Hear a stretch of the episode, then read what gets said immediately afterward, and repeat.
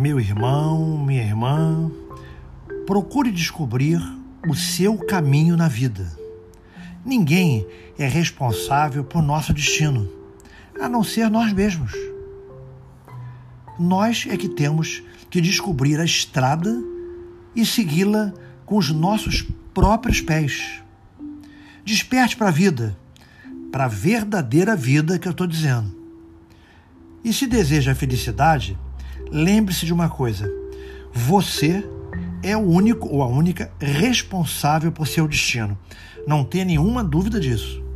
Supere as dificuldades, vença os obstáculos e construa a sua própria vida.